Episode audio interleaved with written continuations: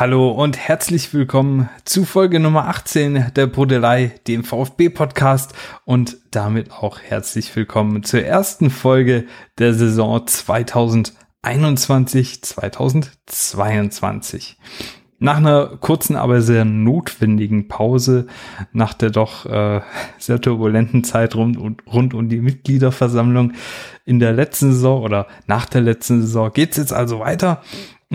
Und gibt gar nicht so viel zu besprechen jetzt erstmal, außer dass es in den nächsten zwei, drei Wochen einige Neuerungen hier bei der Brudelei geben wird. Was das genau ist, möchte ich jetzt noch gar nicht so sehr verraten. Die erste Neuerung siehst du ja vielleicht sogar schon. Äh, auf jeden Fall habe ich mir über die Sommerpause ganz viele Gedanken gemacht was ich mit der Brudelei so in den nächsten äh, Monaten alles anstellen möchte. Ich hatte eigentlich gehofft, jetzt zur ersten Folge schon alles fertig zu haben, aber da war ich mal wieder ein wenig zu ambitioniert. Ich kann dir aber auf jeden Fall versprechen, mit der Brudelei geht's wie gewohnt weiter. Äh, ich hoffe, so ein ein oder zwei Wochen Rhythmus beibehalten zu können. Ähm, bitte aber zu entschuldigen, falls das dann doch mal nicht klappt. Aber auf jeden Fall in sehr naher Zukunft ganz viele tolle neue Sachen zu hören und zu sehen. Äh, auch mit den gebuddelten Mitfolgen geht's weiter. Da habe ich schon einen ganz tollen Gast beziehungsweise eine ganz tolle Gästin in den nächsten Monaten. Und wir haben auch noch ganz tolle Themen, über die wir da noch sprechen wollen, äh, die nur am Rande was mit dem VfB Stuttgart, aber eher was mit dem Fußball so im Großen und Ganzen zu tun haben. Kommen wir nun aber direkt zum Hauptteil der Buddelei und fangen da mal an mit den Transfers. Die Quellen dazu habe ich dir natürlich wie immer in den Show Notes verlinkt. Ähm, auf der Zugangsseite gibt es nicht so viel. Wie du mitbekommen hast, haben wir gefühlt nur noch äh, einen halben Angreifer, der gesund ist. Ne, stimmt natürlich nicht. Wir haben einen Angreifer, der gesund ist, einen Stürmer, beziehungsweise eigentlich anderthalb, wenn man so möchte. Äh, wenn man Tongi noch mit dazu zählen würde. Hamadi ist gerade unser einziger Stürmer, der so richtig im Saft steht. Und es ist natürlich sehr riskant, mit nur einem Stürmer in die restliche Hinrunde zu gehen. Also ist Sven Mislintat gerade bemüht, eventuell da noch jemanden zu holen, äh, der außer Schippo vielleicht da noch ein bisschen Dampf machen kann. Und laut mehreren Printmedien und Online-Medien ist der VfB an äh, Joel Poyampalo von Leverkusen interessiert. Äh, das Problem ist, sein Vertrag läuft aus, also wäre nur ein fester Transfer möglich. Ähm, Leihgeschäfte sind bei auslaufenden Verträgen ja nicht gestattet. Auch ein Problem ist, äh, Poyampalo ist ein wenig verletzungsanfällig, hat, glaube ich, letzte Saison auch fast, ich weiß nicht, 20 Spiele oder so verpasst. Ähm, und ich stelle mir bei ihm schon die Frage, ob er denn wirklich stark genug ist, um Angreifer Nummer eins zu sein, also Sascha dann auch in Zukunft richtig Dampf machen zu können. Damit wäre dann aber ab der Rückrunde eigentlich Hamadi überflüssig. Ähm, wenn er nicht stark genug ist, streitet er sich mit Hamadi irgendwie um Platz zwei oder drei in der, in der Stürmerhierarchie. Und das ist natürlich keine Verbesserung zu seiner jetzigen Situation. Macht dann auch wenig Sinn. Und äh, Poyampalo als äh, Bankspieler ist zwar nett, aber ist für uns, glaube ich, irgendwo eine Kategorie zu hoch. Ähm, ja, ganz schwierige Situation für Sven. Ich habe da noch ein paar Ideen, auf die ich dann im Fragenteil ganz zum Ende des Podcasts eingehen werde, denn ein paar Fragen von dir und anderen gab es und äh, da kam auch eine Frage zum Angriff und da werde ich dann auf so ein paar Kandidaten eingehen, die mir da so durch die Hirnwindungen geschossen sind. Auf der Abgangsseite war es wohl so, dass vor diesen ganzen Verletzungen Erik Tommy auf dem Sprung war da wird jetzt wohl eher nichts draus. Ich könnte mir vorstellen, falls wir keinen neuen Stürmer verpflichtet bekommen, äh, dass man vielleicht mal versucht, Massimo da vorne als hängende Neun auszuprobieren. Tongi wird dann mit Sicherheit öfter mal auf der Neuen starten und dann brauchen wir Tommy einfach auf dem Flügel, äh, falls sich da noch einer verletzt oder mal gesperrt ist oder so, ne? Weil allzu sehr ausdünnen können wir unseren Kader nicht und um Kaderausdünnung äh, geht es auch beim nächsten Gerücht, das ich heute vernommen habe. Mm, und zwar Mark Oliver Kempf soll sich laut den Stuttgarter Nachrichten bereits mit der Hertha aus Berlin für nächstes Jahr einig sein. Ähnliche Dinge hat man schon länger vernehmen können, nämlich dass er einfach einen größeren Vertrag jetzt will. Das ist ja auch alles in Ordnung. Äh, und sich deshalb auf dem Markt doch ziemlich umgeguckt hat. Äh, allerdings gab es da wohl keinen Verein, der jetzt so richtig in den investieren wollte, wenn er nächstes Jahr schon ablösefrei ist. Bei der Hertha ist jetzt natürlich interessant, Kunja ist äh, für 30 Millionen gewechselt und aufgrund dessen ist dort natürlich jetzt einiges an Kohle vorhanden. Eventuell könnten die also doch ein paar Millionchen für ein Kämpfi auspacken und dann ist natürlich die Frage, kann man seinen Weggang kompensieren? Ich muss ganz ehrlich sagen, ich denke ja, äh, sportlich ist Mock äh, zuletzt ein bisschen durchwachsen gewesen. Auch letzte Saison war er gut, aber selten überragend. Ich finde, Ito hat sich in der Vorbereitung sehr, sehr gut gemacht. Ich bin ein sehr, sehr großer Fan von äh, Clinton Mola, auch wenn ich ihn nicht so ganz als linken Innenverteidiger sehe. Ähm, aber das wird äh, Rino mit Sicherheit besser wissen als ich. Ito hat aber, wie gesagt, für mich einen riesen Eindruck gemacht und ich könnte mir durchaus vorstellen, dass ähm, Ito ihn da ersetzen könnte. Äh, nicht nur, nicht nur kurz, sondern auch langfristig. Und als Ausbildungsverein ist es natürlich so ein Ding, du musst immer wieder ins Risiko gehen, weil wir halt nicht die Kohle haben, um immer die sichere Variante zu fahren. Und wenn wir jetzt die Chance haben, äh, ein leichtes Downgrade hinzunehmen und dafür Ito reinzuschmeißen und dafür aber vielleicht Geld noch in den Sturm stecken zu können oder einfach Geld, um mehr Sicherheit zu haben und nächstes Jahr nochmal einen Angriff wagen zu können, dann muss man das vielleicht sogar machen. Ähm, ganz äh, zu schweigen von äh, Mark Olivers wahrscheinlich relativ großem Vertrag. Er hat ja noch einen Reschke-Vertrag bekommen. Also ich schätze auch, dass er zu den absoluten Topverdienern im Verein zählen wird. Er ist ohne Frage ein ganz toller Innenverteidiger. Ähm, aber ich denke, er ist nicht unersetzbar für uns. Ja, damit würde ich dann anfangen mit der Analyse des letzten Spiels gegen Leipzig. Vor dem Spiel ähm, war es schön zu sehen, dass Sascha nach seiner Covid-Erkrankung wieder auf der Bank saß. Schöne Aktion auch beim Warmlaufen vom Team äh, mit Aufwärmtrikots, um Mosanko nach seiner OP Mut zuzusprechen. Äh, da hat man dann ein Bild von ihm gesehen und stand drunter Stay Strong. Ähm, vorm Spiel an Verletzten hat man dann doch eben einiges äh, zu beklagen. Ähm, Atakan Karasor, äh, Orel Mangala, Ahamada, Silas, Eglov, Kulibali, Fürich, Sisse und Sanko alle verletzt. Sascha, wie gesagt, noch angeschlagen, aber einigermaßen spielfit auf der Bank. Die Aufstellung sah dann wie folgt aus. Im Tor Florian Müller, vor ihm dann Kempf, Anton und Mafropanos, die gewohnte Dreierkette. Als Wingbacks links einmal Borna Sosa, selbstverständlich, und rechts Roberto Massimo, der sich in der Vorbereitung und auch beim ersten Spiel schon wirklich gut gezeigt hat. Äh, auf der 6 starteten Endo und Clement, vor den beiden dann als Spielgestalter Klimowitz und Förster und als Sturmspitze Hamadi Al-Gadiri. Äh, auf der Bank saßen Predlo, Ito, Stenzel, Mola, Mio, das erste Mal dabei, Tommy Didavi und, wie gesagt, Sascha Kalajdzic. In der ersten Hälfte äh, ging es relativ früh, relativ gut los. Also es sah in den ersten äh, Minuten schon nach einem sehr, sehr spannenden und guten Spiel aus. In der siebten Minute bekam Forsberg dann ungefähr 30 Meter vor dem Tor den Ball konnte ungestört einige Meter laufen. Das war übrigens im weiteren Spielverlauf noch des Öfteren ein Problem, das äh, vor dem 16er nicht so wirklich gestört wurde. Er zog dann den Ball scharf aufs linke untere Eck. Den konnte Flo Müller dann aber sehr, sehr gut halten. In der neunten Minute gab es dann einen Eckball für den VfB. Den haben die Leipziger dann nicht gut geklärt. Massimo hat dann sehr sehenswert per Volley direkt aufs Tor abgezogen. Gulaschi hat dann aber sehr, sehr gut halten können, weil er in der richtigen Ecke stand. In der zwölften dann die nächste Chance für unseren VfB. Freistoß aus dem Halbfeld von Borna Sosa. Hamadi reagiert da sehr, sehr gut, löst sich schön und bringt den Ball dann Volley flach aufs untere Eck.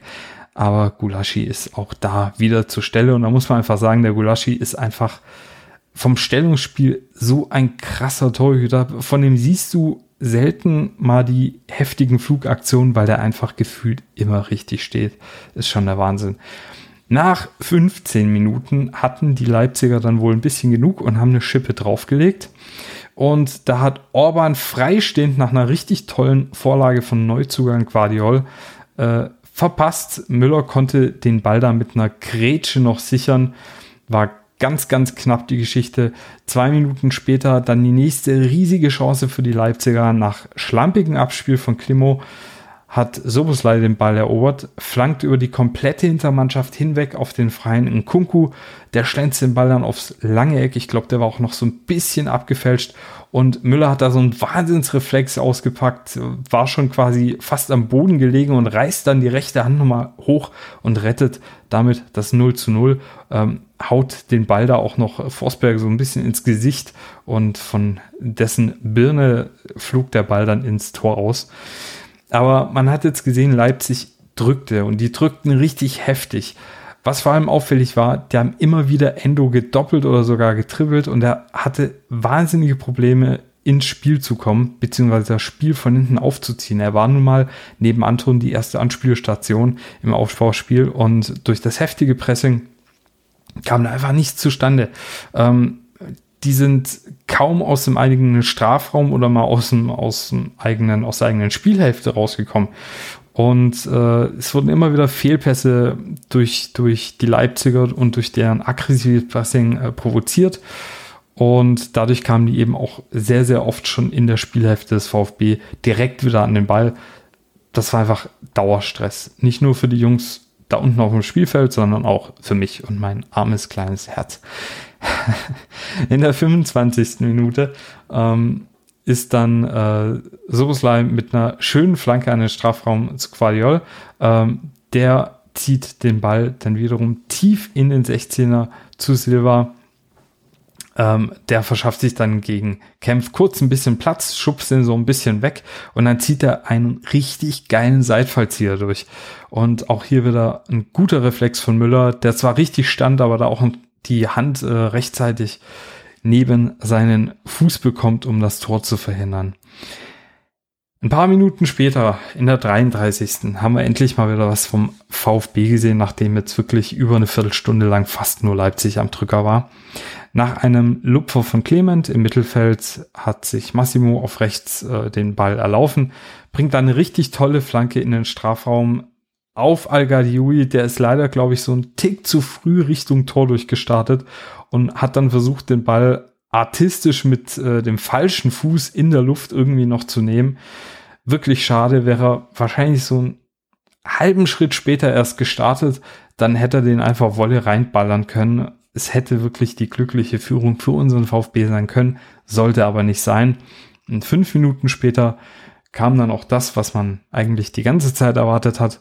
Äh, kaum hatte sich der VfB da mal aus dem Dauerpressing der Leipziger befreit, dann quasi der Nuggedatsch. Ähm, Kempf klärt den Ball im eigenen 16er ganz, ganz schlecht raus, nämlich einfach nur flach. Ich weiß nicht, ob er da einen Pass spielen wollte oder was das war.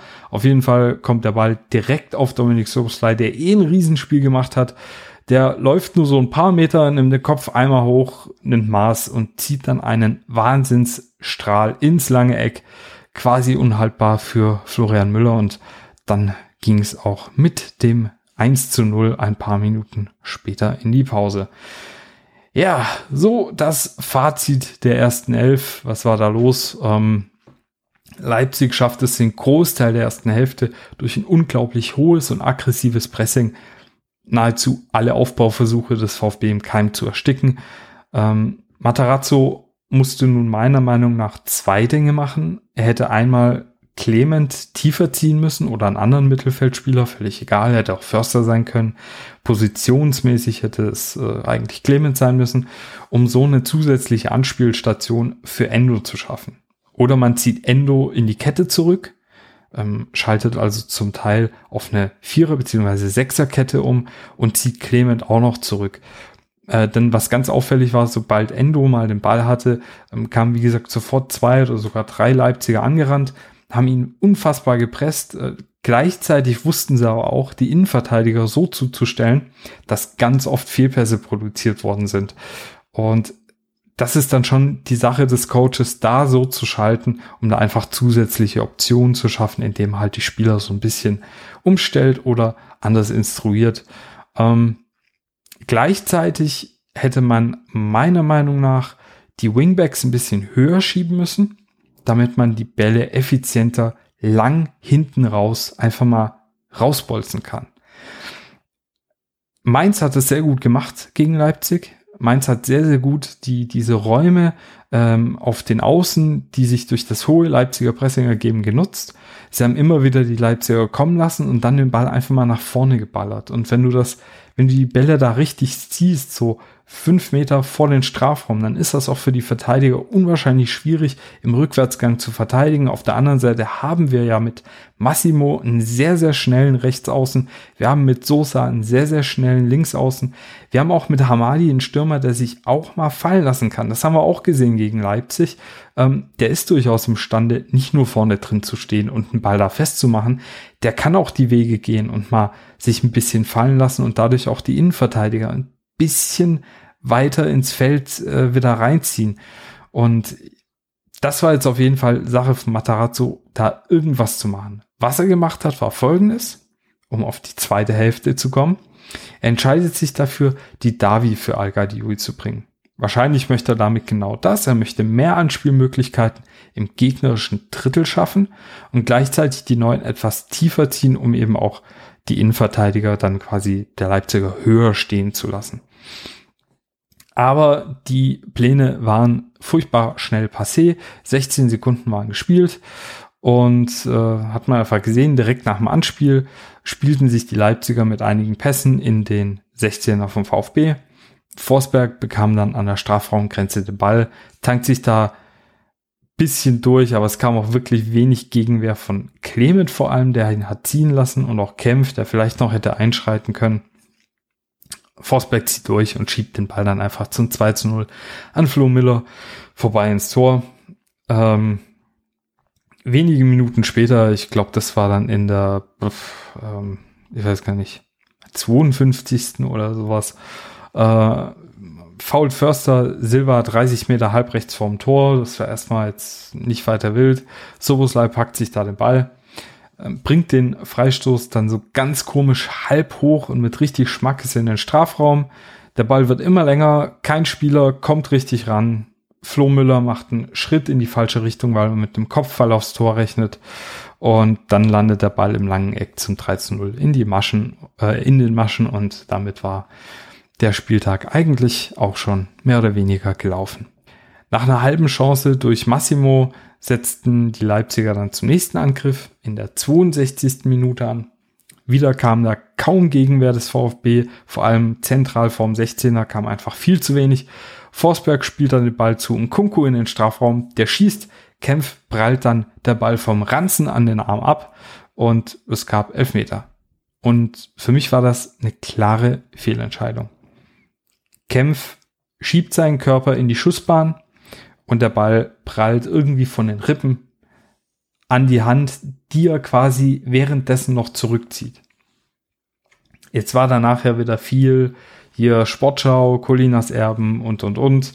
Ähm, alle haben gesagt, nö, das passt schon, weil hier unnatürliche Bewegung oder äh, Absicht oder was weiß ich. Und ich muss einfach mal sagen, mich kotzt das an, diese Handregelung. Der Videoschiedsrichter greift angeblich nicht ein, weil es keine eindeutige Fehlentscheidung ist. Also, ich peil die Handspielregelung nicht. Fast kein Zuschauer peilt die Handspielregelung. Die Fußballer peilen die Handspielregelung nicht. Die Trainer peilen die Handspielregelung nicht. Liebe Schiedsrichter, peilt ihr denn nicht, dass eine Regel scheiße ist, wenn ihr sie gefühlt nach jedem Spieltag fünfmal in vierseitigen Ausführungen verteidigen müsst? Wie weit kann man sich denn bitte vom, vom Spiel, vom Fußball, von den Zuschauern entfernen? Da sitzt ihr in euren Seminaren und, und denkt euch irgendeine verkopfte Scheiße aus, die danach keiner in der Praxis umsetzen kann. Das ist doch Kacke, sowas. Macht's euch doch selbst nicht so schwer. Also ich als Physiotherapeut bekomme ja das Kotzen, wenn ich wieder höre, unnatürliche Bewegung. Erstmal ist bei Bewegungsabläufen ist es ganz schwierig zu beurteilen, welche Bewegung jetzt in, in eine weiterführende Bewegung ist. Das kannst du als Physiotherapeut, kannst das beurteilen, wenn du dir Bewegungen wiederholt anguckst. Jeder Mensch hat andere Bewegungsabläufe. Der eine zieht den äh, Arm beim Schwungnehmen ein bisschen weiter raus als der andere. Da kann von Unnatürlichkeit keine Rede sein. So.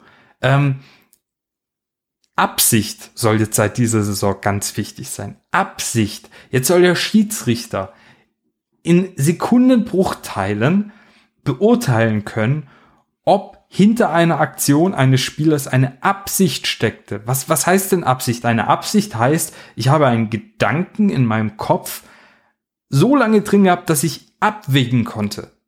Ich konnte mich bewusst dann dafür entscheiden, etwas zu tun. Ja, meinst du denn, der Kämpf überlegt sich, als der Ball da kommt, aus vier Metern Entfernung mit 100 kmh oder so, ähm, na, Mensch, da kommt der Ball. Hm, ziehe ich jetzt den Arm nach innen oder lasse ich ihn vielleicht doch draußen? Nee, der macht halt irgendwas, was, was an Bewegungsabläufen in seinem Hirn abgespeichert ist. Das ist, es ist kein Reflex, aber es ist eine reflexartige Bewegung. Und von euch Schiedsrichtern zu verlangen, dass ihr das unterscheiden könnt, ist zu viel verlangt. Und euch das zuzusprechen, ganz ehrlich, da überschreitet ihr eure Kompetenz. Und statt das einfach mal so, so wahrzunehmen und einfach zu sagen, hey, ganz ehrlich, wir machen das einfach, so einfach wie möglich, äh, selbst wenn es dann vielleicht nicht immer ganz fair ist, aber das ist es ja jetzt auch nicht. Mein Vorschlag wäre, jedes Handspiel das die Rumpf- und Beckenfläche vergrößert. Denn Körperfläche ist auch falsch, also Vergrößerung der Körperfläche, weil äh, die, die Hand gehört zum Körper. Ne? Also geht es um Rumpf- und Beckenfläche, wenn man das irgendwie formulieren möchte. So jedes Handspiel abzupfeifen. Scheißegal, ob es Absicht ist oder nicht, aber dann weißt du wenigstens, Scheiße, Ball, Hand geht nicht, Elfmeter, fertig. Sollte aber überall im Feld dann so sein. Wenn jetzt Leute kommen und sagen, na, aber dann lässt man ja trainieren, dass man die Hand anschießt. Ey, ganz ehrlich, das kann ich jetzt schon. Wenn ich jetzt Bock hätte und auf dem Feld stehe, hab den Ball vor mir und vor mir steht der Verteidiger, kann ich dem einfach mal an die Hand ballern, wenn ich das denn schaffe. Vielleicht klappt es in einem von 20 Fällen.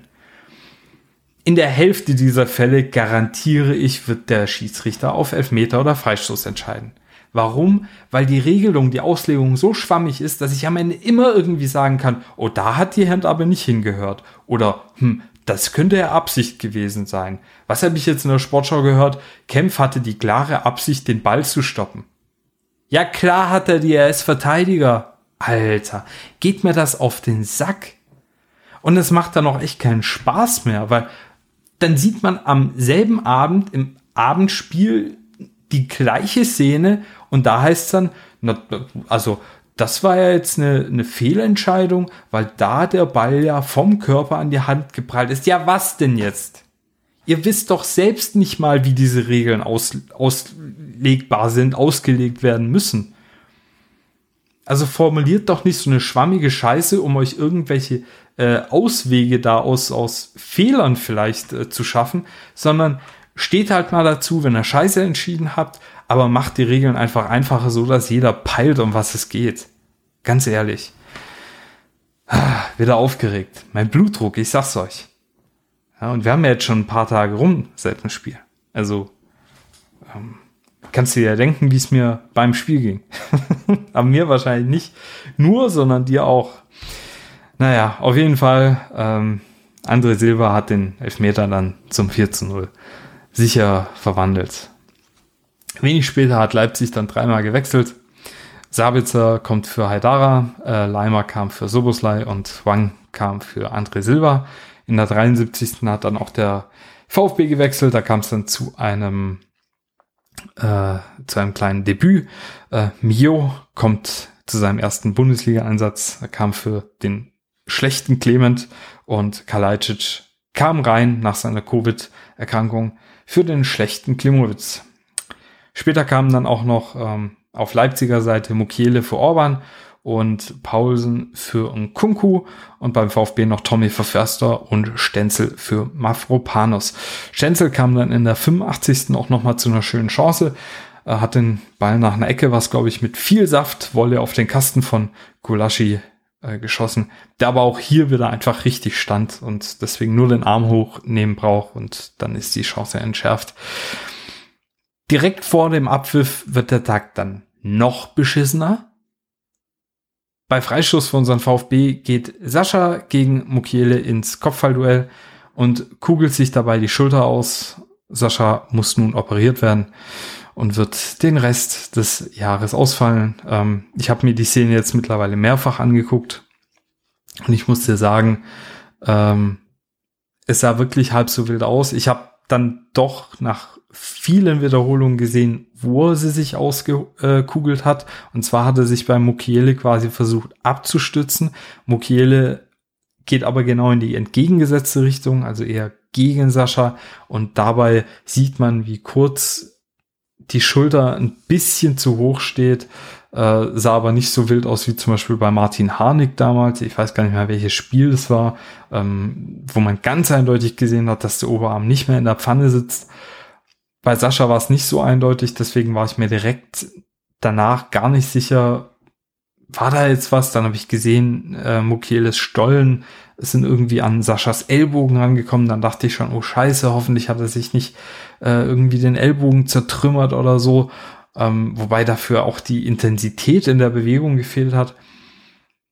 Irgendwie sind wohl ein paar Bänder gerissen. Ähm, Sascha wird jetzt operiert.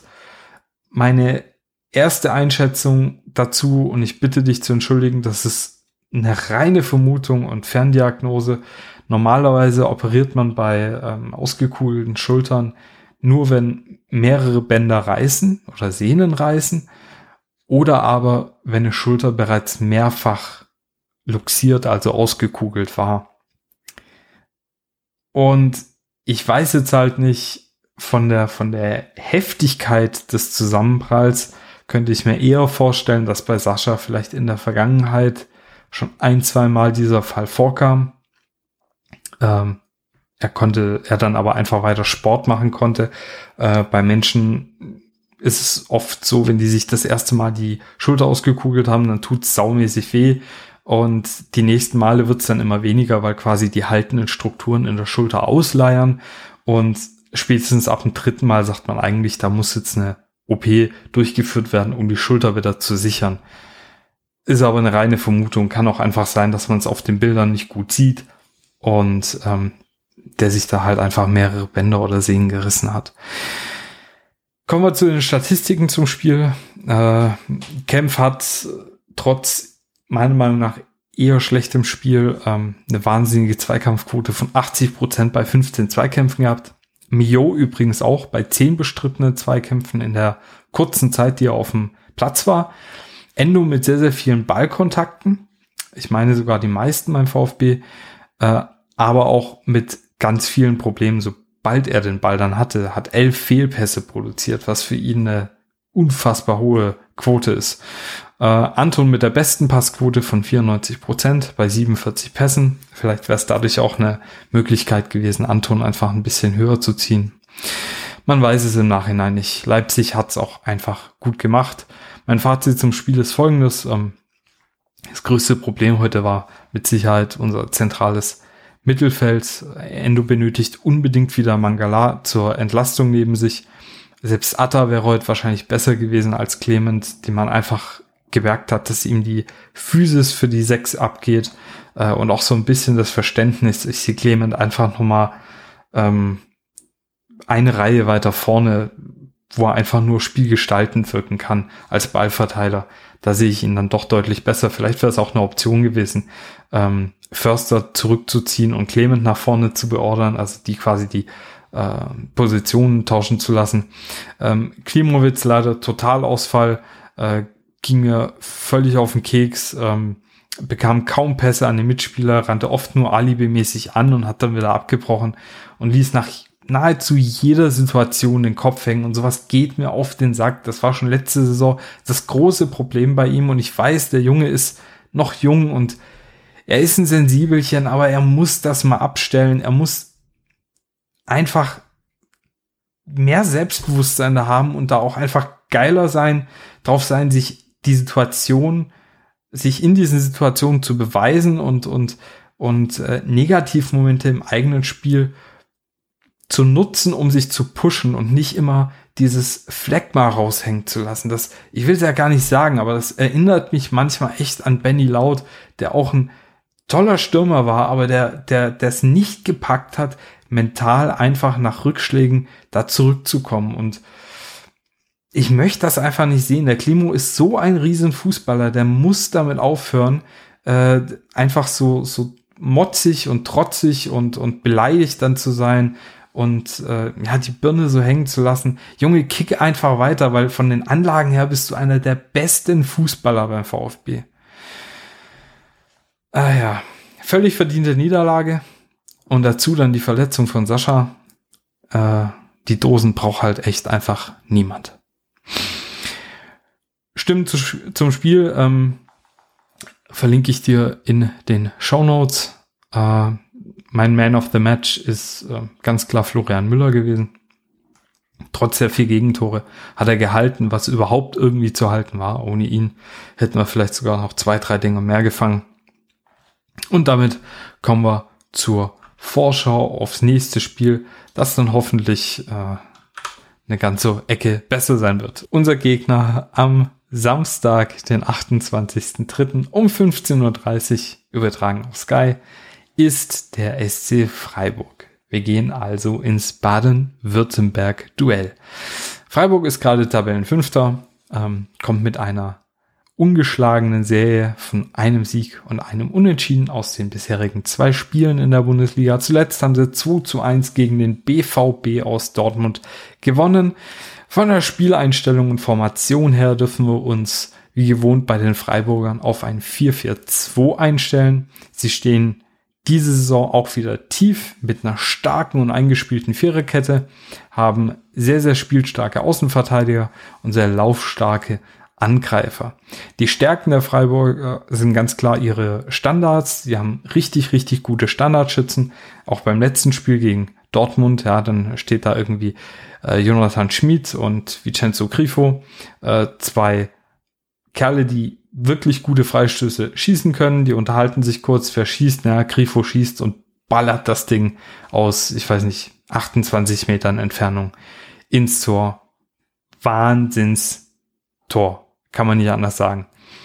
Dazu haben sie eine sehr, sehr gute defensive Ordnung ähm, und sie spielen aus dieser guten defensiven Ordnung, aus ihrer gesicherten Defensive immer wieder viele lange Bälle auf die Außen äh, die Angreifer binden dabei, also die Stürmer binden dabei sehr, sehr oft eben die Verteidiger und dadurch entstehen dann Lücken, in denen, in die die äh, spielstarken Außenspieler dann ähm, reinschießen können. Schwächen hat Freiburg meiner Meinung nach folgende. Durch die langen Pässe, die eben charakteristisch sind für das Spiel, äh, geben sie auch sehr, sehr schnell ihren Ballbesitz auf. Und sie haben eine bislang nicht so optimale Chancenverwertung. Also bei 3,22 Expected Goals haben sie zwei Tore erzielt. Aber es ist halt auch noch Saisonbeginn. Na, muss man einfach so sehen. Sch Schlüsselspieler ist äh, der eben schon angesprochene Vincenzo Grifo. Ähm, für mich einer der besten Außenbahnspieler der Bundesliga. Wahnsinnszocker, Wahnsinnsmentalitätsspieler, kann in jedem Spiel den Unterschied machen. Ähm, ist einfach für die Freiburger ein Pfund. Der wird da wahrscheinlich auch noch seine Karriere beenden. Äh, ja, geiler Kicker einfach. Kann man nicht viel mehr zu sagen. Der interessanteste Spieler, also der Player to Watch, ist für mich äh, dieses Mal Yannick Keitel. Äh, ist ein sehr, sehr ballsicherer Sechser, der mit viel langen Spielen eben das Spiel der Freiburger öffnet. Hält die Bälle dabei allerdings nur sehr, sehr kurz. Also er geht äh, statistisch gesehen sehr wenig ins Tripling und ihm geht auch noch so ein bisschen die Körperlichkeit ab. Das können wir für uns nutzen, indem wir ihn früh und sehr aggressiv pressen. Damit kann man ihn nicht nur aus dem Spiel nehmen, sondern man kann eben, wie es die Leipziger jetzt bei uns gemacht haben, auch Fehlpässe provozieren.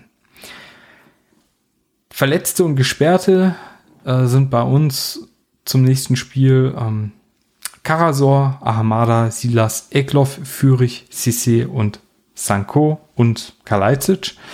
Ähm, Mangala und Kulibali dürften wieder fit sein, wenn ich die Trainingsbilder richtig gedeutet habe.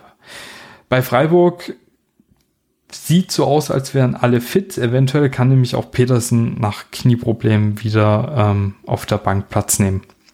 Ich denke, von Beginn an spielen wird er eher nicht. Das ist ja eh nicht so ganz sein Ding. Mein Tipp, ich bin jetzt einfach mal positiv. Äh, wir brauchen dringend drei Punkte, denn es kommen noch harte Spiele auf uns zu und deswegen tippe ich auf einen 2 zu 1 Heimsieg für uns. Tja, und damit kommen wir dann auch schon zum äh, aktuellen Teil. Und aktuell gibt es eigentlich wenig anzusprechen, also vereinspolitisch und so, ne? Äh, außer halt unser Verletzungspech. Äh, ich überlege mir schon ganz lange, da mal eine Sonderfolge zuzumachen. Deswegen möchte ich da heute gar nicht so viel drüber reden, außer dass wir natürlich da absolut die Seuche am Hacken haben. Es ist aber wirklich so, also jetzt gerade kann man da niemanden Vorwurf machen, weil die Verletzungen ganz oft aus dem Spiel heraus passiert sind. Und da steckt halt niemand drin. Ne? Also ich würde jetzt auch, ich habe neulich irgendwo gelesen, äh, Kalajdzic wäre ja verletzungsanfällig. Das halte ich ja für absoluten Schwachsinn. Ähm, der hat jetzt natürlich zwei schwere Verletzungen gehabt, hatte jetzt Covid, aber deshalb ist der noch nicht verletzungsanfällig. Der hat ja nicht immer wiederkehrend denselben Mist oder so und kam ja auch nach seiner letzten langen Verletzung super aus den Startlöchern. Zu Mo Sanko ähm, und seinem Knie ich muss mir die Szene nochmal angucken. Ähm, George Mosides hat äh, vom Kicker hat gesagt, dass der VfB wohl deshalb nicht äh, viel rausgibt, weil da eine Schweigepflicht besteht. Ich schätze mal, das ist einfach deshalb so, weil äh, Mosanko ja noch minderjährig ist. Ähm, ja, müssen wir mal abwarten, ne, was da kommt. Die OP ist wohl gut verlaufen. Ich hoffe, dass er bald wieder kicken kann. Ähm, ich kann jetzt nur sagen, neun Monate oder länger Pause finde ich ziemlich krass. Äh, ich habe selten Patienten, die, ja, die wirklich ähm, länger als sechs Monate Heilungszeit bei, bei irgendwelchen Verletzungen brauchen. Also kurz äh, zur Aufklärung. Ähm, ein Achillessehnenriss braucht zum Beispiel fünf bis sieben Monate, bis er verheilt ist. Die Achillessehne ist eine sehr, sehr dicke Sehne, dadurch braucht die länger. Ist auch eine Sehne, auf der sehr viel Zug ist durch die kräftige Wadenmuskulatur des Menschen. Ähm, Kreuzbänder brauchen durch die Plastiken, die da verbaut werden. Also das heißt, da kommen eben äh, Sehnen, werden da als Bandersatz rein operiert und das dauert dann auch so fünf bis sieben Monate bei Sportlern, bei uns Normalos eher so Richtung neun Monate, bis das wirklich komplett ausgeheilt ist. Menisken brauchen, wenn man sie näht, unter Umständen neun Monate. Aber was mich so äh, irritiert hat, waren die Aussagen, dass das noch deutlich länger gehen könnte. Und da muss ich jetzt halt aus meiner Erfahrung raus sagen und vielleicht noch mal kurz zur Aufklärung, falls du das erste Mal reinhörst. Ich bin jetzt seit mittlerweile 14 Jahren Physiotherapeut und am Patient tätig. Äh, ich bin seit ähm, zehn Jahren mit, mit Profisportlern zugange, bin auch jetzt momentan ähm, unter anderem bei äh, einem sehr großen Verband ähm, angestellt und meiner Erfahrung nach gibt es keine Verletzung, die, die von vornherein prognostisch länger als neun Monate dauert, selbst in Kombination nicht, weil bei einer Kombinationsverletzung, also das heißt, du brichst dir was und reißt dir ein Band oder du, du reißt dir mehrere Bänder und Sehnen oder so, da ist halt der Beginn der Behandlungszeit immer so ein bisschen langsamer, weil du viel mehr Einblutung ins Gewebe hast, du hast viel mehr ähm, Risse, die irgendwie noch im Muskelgewebe bestehen. Äh, du hast eine größere Schwellung. Das heißt, die ersten Wochen verlaufen deutlich langsamer. Aber wenn das Ding erstmal Fahrt aufgenommen hat, dann geht das oft umso schneller und meistens verzögert sich da die Heilungszeit nicht länger als um einen Monat oder so. also ich will jetzt einfach nur mal sagen, vielleicht waren die Mädels und Jungs vom VfB da auch ein bisschen zu pessimistisch aus dem ersten Schock heraus. Ich würde einfach mal sagen, wir sehen Mosanko zur Vorbereitung der nächsten Saison wieder. Also diese Saison ist es, glaube ich, auf jeden Fall zu früh. Wir freuen uns ja schon, wenn Dilas wieder zurück ist. Ähm, Sascha, denke ich, dürfte jetzt nach der OP auch klar sein, dass der halt mindestens acht bis zwölf Wochen braucht. Das ist da auch durchaus gegeben. Äh, aber ich denke, den sehen wir zur Rückrunde dann wieder. Aber ähm, Mosanko, also ich denke, das wird alles gut.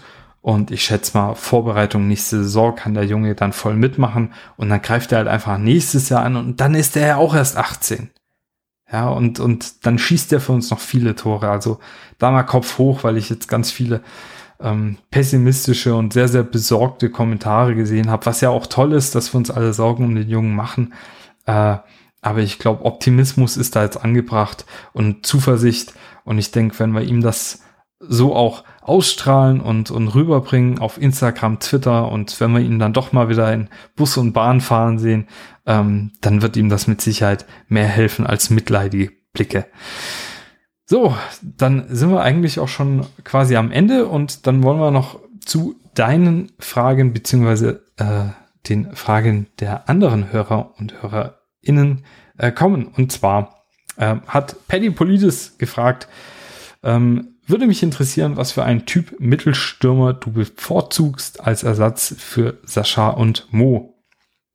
Äh, du sprichst eigentlich die erste Schwierigkeit da schon an. Ähm, Sascha und Mo sind zwei völlig unterschiedliche Spielertypen.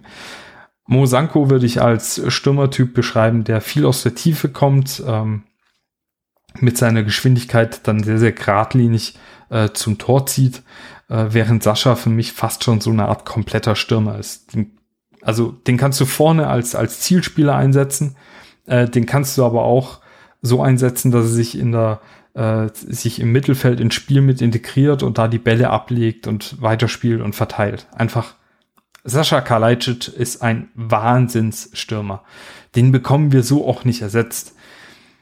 Jetzt habe ich mir ein bisschen Gedanken gemacht und riskante Lösungen wären zum Beispiel ähm, Andrew Jung, äh, der war letztes Jahr in der äh, dritten französischen Liga äh, Torschützenkönig, ähm, ist auch ein relativ äh, roher Spieler, in dem ich aber die Anlagen zu einem ähnlich kompletten Spieler wie Sascha sehe.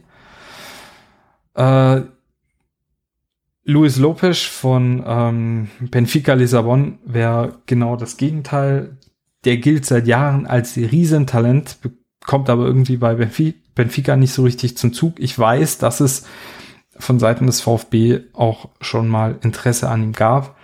Und Luis Lupes ist ein, ist eher der Spielertyp Mosanko.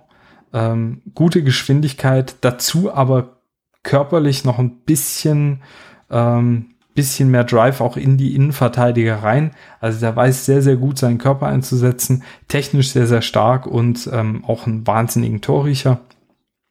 Riskant wäre, wäre auch Simon Bonsat, heißt er, glaube ich, ähm, aus der zweiten französischen Liga. Ähm, auch ein sehr, sehr guter Angreifer. Ähm, ach nein, die spielen ja jetzt mittlerweile, er spielt mittlerweile erste französische Liga. Letzte Saison hat er zweite gespielt, diese Saison spielen sie erste. Ähm, ist auch ein relativ äh, guter Stürmer, der vom Stürmertyp so ein bisschen wie Alu Quoll ist, also einer, der sich, der sich ähm, immer wieder durch gutes Stellungsspiel äh, und einen guten Antritt äh, von den, von den äh, Innenverteidigern absetzen kann, dazu einen guten Torriecher hat. Äh, das sind aber drei sehr riskante Lösungen, die auch alle drei komplett floppen können. Teure Lösungen wären zum Beispiel Dan Ndoye, der ein Wahnsinnstalent ist, ähm, Schweizer U-Nationalspieler, oder Ike Ugbo, der wohl auf dem Sprung von Chelsea zu ähm, entweder äh, Genk oder Marseille ist. Vielleicht könnte man da noch intervenieren. Angeblich will Chelsea äh, 5 Millionen. Richtig, richtig, richtig geiler Stürmer, der wahnsinnig körperlich ist Ähm, und ein Wahnsinns-Torich hat. Ich glaube, der hat letzte Saison in der belgischen Liga auch irgendwie 20 Scorerpunkte gesammelt, 16 Tore geschossen oder so. So, kommen wir zu meinem Geheimtipp. Und der ist jetzt schon 26. Und zwar ähm, Crejean Kier von Servet Genf. Ist ein unglaublich kompletter Stürmer, arbeitet viel und läuft viel, hat eine ganz, ganz große physische Präsenz, ist technisch versiert, ist vor allem aber ein Stürmer mit einer Wahnsinns Wucht und einem wahnsinnigen Zug zum Tor. Ich bin mir sicher, dass der für 10 Buden gut ist und nicht allzu teuer wäre. Aber er ist natürlich schon 26. Ich sehe ihn aber schon noch mal ein Stückchen besser als Hamadi. Denn das Problem ist ja, also ich traue Hamadi schon seine fünf Buden in der Saison zu, aber mit Sascha fallen uns halt ja 15 Buden weg. Das heißt, wir sollten gucken, dass wir einen Stürmer holen, der zumindest mal für zehn Tore gut ist. Und das wird jetzt halt richtig schwierig und eine, eine große Herausforderung. Also, Paddy, wie du siehst, meine größte Sorge ist tatsächlich eher, ähm, eher Saschas Ausfall, äh, weil der halt überall auf dem Spielfeld einsetzbar ist. Ähm, Mo also diese, diesen Spielertyp Mosanko kannst du vielleicht ein bisschen durch Tongi Kulibali äh, auffangen, weil der auch einer ist, der einfach auf der neuen sehr, sehr aggressiv gespielt hat, ähm, so, so einen sehr, sehr guten pressenden Stürmer gegeben hat. Äh, ja. Und da mal gucken, was er auf der Position noch weiterbringt. Ich sehe ihn auf jeden Fall lieber da als äh, auf rechts außen, denn da fand ich ihn bisher wirklich eher schwach. Kommen wir zur nächsten Frage. Ähm, ich hoffe, deine Frage war damit auch ausreichend beantwortet. Von Klitterritter. Ähm, sie fragt, was denkst du von diesem Slattern-Gerücht? Ist da etwas dran? Diese Nachtkette soll voll damit sein, habe ich gehört. Ich glaube, die Nachtkette, die ist äh, nicht nur voll mit Gerüchten, sondern manchmal auch voll mit irgendwelchen anderen Substanzen, habe ich gehört. Wurde mir gesagt. ähm, äh, zum Slatan-Gericht. Ich habe natürlich auf Twitter verfolgt, dass äh, Sven Mislintat mit Slatan Ibrahimovic äh, eine Bravo Love Story ausgelebt hat. Und äh, wenn wir einen Stürmer finden, der auch nur annähernd das Potenzial aufzeigt, das Slatan Ibrahimovic mit 18 hatte, dann können wir uns sehr, sehr glücklich schätzen. JMO2 fragt, spreche ich das eigentlich richtig aus? In meinem Kopf heißt du ja immer Jimbo auf Twitter. Ähm, Natürlich muss die Frage kommen, kann eine Niederlage eine Chance sein? Ich gucke jetzt nicht wie Markus anfangen. Ähm, ja, vielleicht doch. äh, ich glaube aber tatsächlich, dass man aus Niederlagen viel lernen kann. Viel mehr als aus Siegen. Ähm, äh, warum, wieso, weshalb? Ich meine, das ist jetzt natürlich Hosentaschenpsychologie. Aber ich glaube, wenn du, wenn du auf die Fresse bekommst, dann setzt du dich doch noch mal ein bisschen mehr mit, äh, mit äh, dir und deinen Fehlern auseinander, wie wenn du einfach so locker flockig durchs Leben streitest. Und deswegen ähm, ist es ja immer schön. Deswegen lieben wir ja auch alle diese Comeback-Stories. Äh, und deswegen ist auch einer meiner liebsten Filme Rocky.